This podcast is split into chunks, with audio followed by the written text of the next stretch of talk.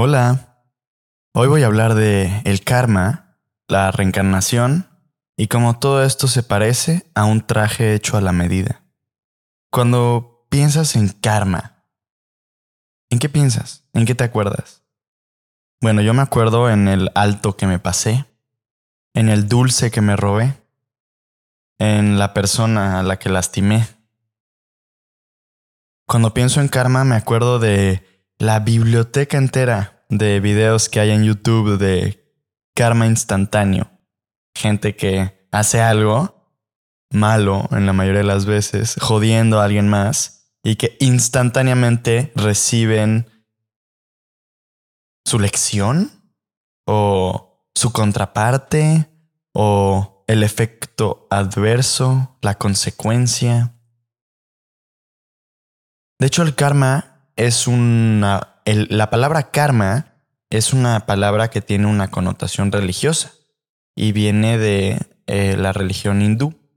Básicamente, la reencarnación desde esta perspectiva espiritual religiosa es la creencia de que mm, en tu esencia como individuo, como persona, está tu alma o tu espíritu y que esta alma empieza una nueva vida en un nuevo cuerpo después de la muerte biológica.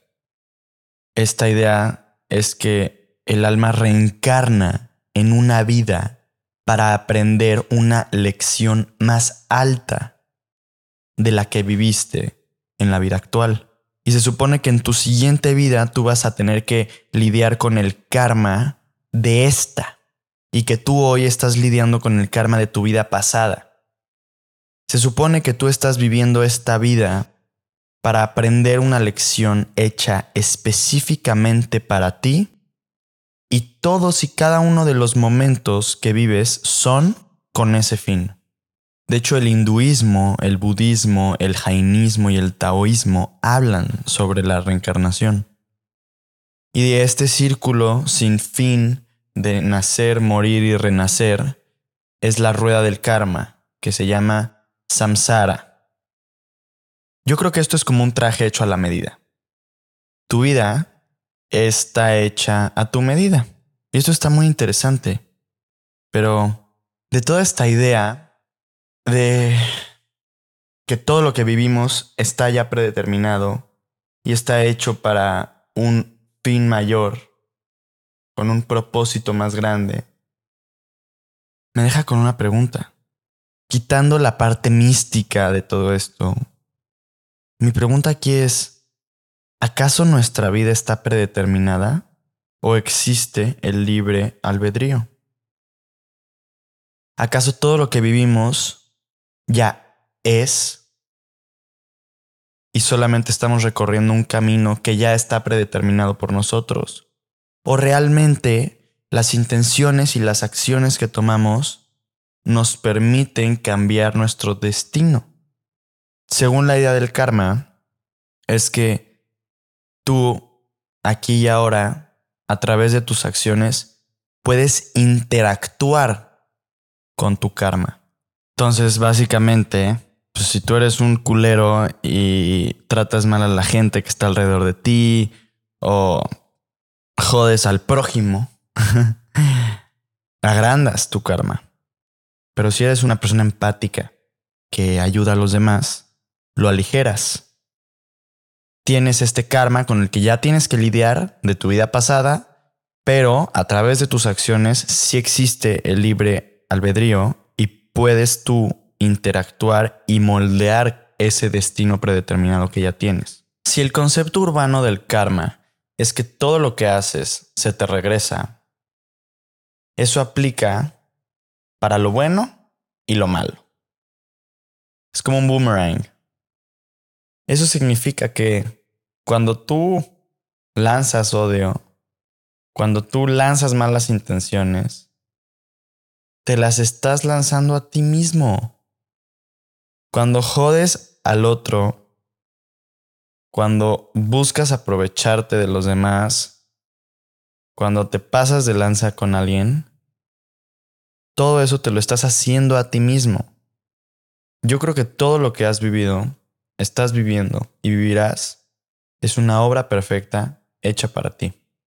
Todo lo que te pasa está hecho para enseñarte una lección muy concreta que solo tú eres capaz de entender y que solo tú necesitas. Piensa esto. Nunca nadie ha existido como tú y nunca nadie lo hará. Nadie ha nacido con tu patrón genético, con tus papás. Nadie ha estudiado en la misma escuela que tú, ha vivido las mismas cosas que tú. Eres completamente único. Y si todo lo que vives es un reflejo de lo que proyectas, entonces todos tus problemas y todas las situaciones que te pasan y que dices, ¿por qué a mí? Son en realidad acertijos creados por ti, para ti, que cuando resuelvas te enseñarán algo que solo tú necesitas aprender. Lo paradójico es que hasta que no entiendas la lección, en tu vida se seguirán reflejando los mismos problemas. Y esto de hecho es algo muy chistoso porque seguramente te ha pasado o lo has visto. Estas personas que constantemente están cayendo en el mismo hoyo. Constantemente están cometiendo el mismo error y están cayendo en las mismas situaciones y en los mismos problemas. Y parece que no aprenden. Es que es eso. No están aprendiendo. No están entendiendo la lección detrás de esta recurrencia y por lo tanto la vida, el universo o ellos mismos se lo están fabricando constantemente para que puedan aprender la lección, para que puedan pues salir de ese atore. Mi reflexión para ti con esto es, cuando te frustres por un problema, pregúntate, ¿qué es lo que esto me está tratando de enseñar? ¿para qué estoy yo viviendo esto hoy? ¿Qué necesito aprender de esto? Todo lo que le das al mundo, te lo das a ti mismo. Para recibir amor, paz y empatía, tú tienes que dar amor, paz y empatía. Hay una frase en inglés que me gusta mucho que es living is giving. Vivir es dar. Empieza por dar para poder recibir. Muchos de nosotros estamos acostumbrados a exigir primero antes de nosotros dar. A querer, querer, querer, querer, querer y luego ayudar y dar a los demás. Es al revés. Cuando tú ayudas, te llega. Cuando tú exiges, estás pidiendo desde un vacío. Esto es una balanza equitativa. Todo en la vida es así.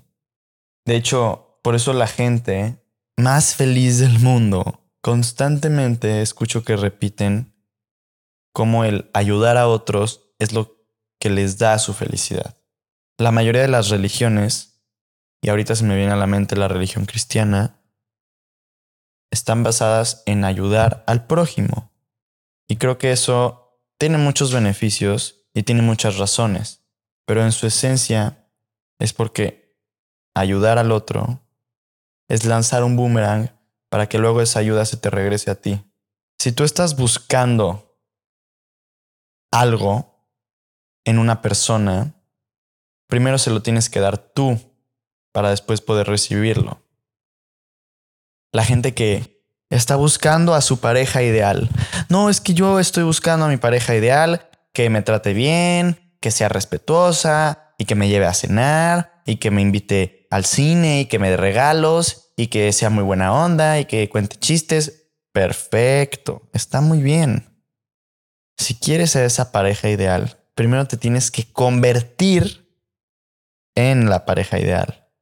Tú. Primero tienes que darle eso a la vida, al universo, mostrar que eso es lo que eres, proyectar eso.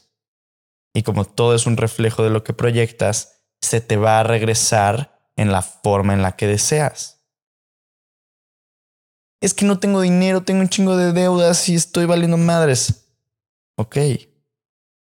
Proyectale al universo, al mundo, a la vida, a Dios, a ti mismo, proyectate abundancia. Proyectate pleno. con riqueza, abundante. Y esa abundancia se te reflejará en la forma en la que esperas. Es muy interesante esto de que todo lo que vives, todos tus problemas, son en realidad una proyección de lo que tú le estás lanzando al universo. Yo nunca he conocido o nunca he escuchado a un asesino muy feliz o a un criminal que termine teniendo una vida plena y se salga con la suya. Creo que eso no pasa. Porque una vez que tú proyectas algo tan feo, tan duro al mundo, eso se te va a regresar.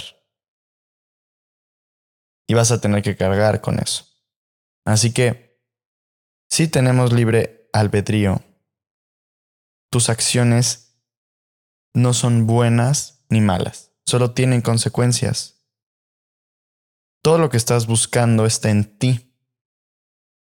Todo lo que quieres externamente viene de ti.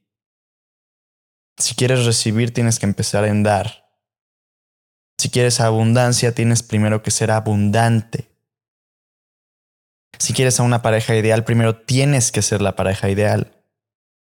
Si quieres amor, primero tienes que dar amor. Refléjale al mundo lo que quieres recibir. Dale al otro lo que quieres recibir. Pero empieza por dar, no exigir. Me encanta esto. Me deja reflexionando mucho. Te reto que cuando acabes esto, sea donde estés, sea donde sea que me estés escuchando, hoy haz el ejercicio. Y cuando llegues a tu casa o veas a una persona que ves seguido, no la trates igual. Trátala un poquito mejor. Dale ese amor extra. Refléjale eso que te gustaría que te den. A ver qué pasa. A ver si el karma de tu vida empieza a cambiar. Y no lo sé, probablemente en tu siguiente vida ya no tengas que aprender esta lección y puedas ser una oruga muy feliz. O puedas ser un hipopótamo nadando muy a gusto. O puedas nacer como alguien muy similar a ti y tengas que volver a aprender lo mismo. ¿Quién sabe? ¿Quién sabe si realmente reencarnemos o no? Pero a veces, creer que algo es real te da los mismos beneficios de que es real aunque no lo sea.